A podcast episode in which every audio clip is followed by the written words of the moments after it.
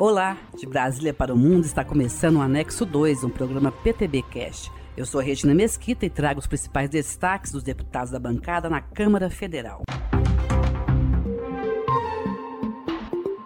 A Câmara aprovou medida provisória que agiliza o repasse a estados e Distrito Federal dos recursos de bens apreendidos relacionados ao tráfico de drogas. Agora, esse repasse não dependerá mais de convênio e será feito de forma direta.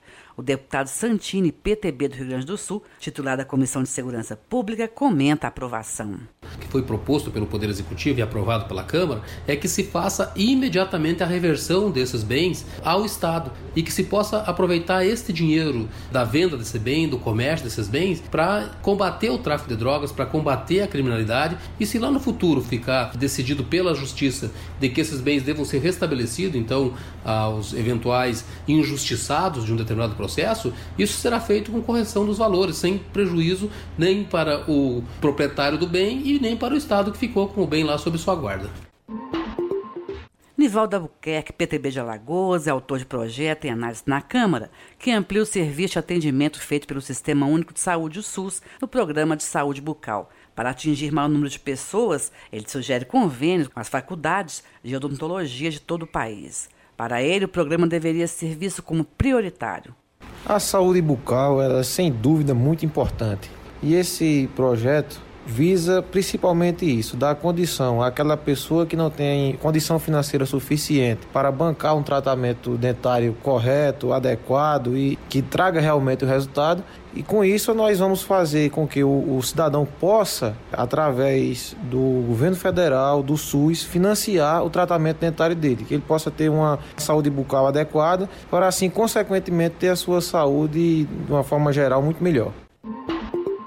A Comissão de Constituição e Justiça da Câmara deve analisar essa semana a proposta de emenda à Constituição que trata da divisão de recursos a estados e municípios do que for arrecadado com o leilão do pré-sal. Estados não chegaram a um acordo sobre a partilha. Titular da comissão, o deputado Wilson Santiago, PTB da Paraíba, falou da importância desses recursos para os estados. Os municípios e os estados vivem numa crise sem precedente e precisa de um suporte orçamentário para, com isso, colocar em dia seus compromissos com fornecedores, com funcionários, com encargos sociais, além também da própria previdência, que está deficitária em quase todos os estados da federação. Então, essa, esse benefício da sessão onerosa irá ajudar muito a todos os estados e municípios brasileiros, daí porque a necessidade e a urgência de se votar esse projeto. As cidades brasileiras têm apostado na criação de consórcios intermunicipais de saúde. Para tornar mais conhecida essa modalidade, o deputado Paulo Bentson, PTB do Pará, sugere através de projeto a realização de campanhas para atingir regiões que não são assistidas.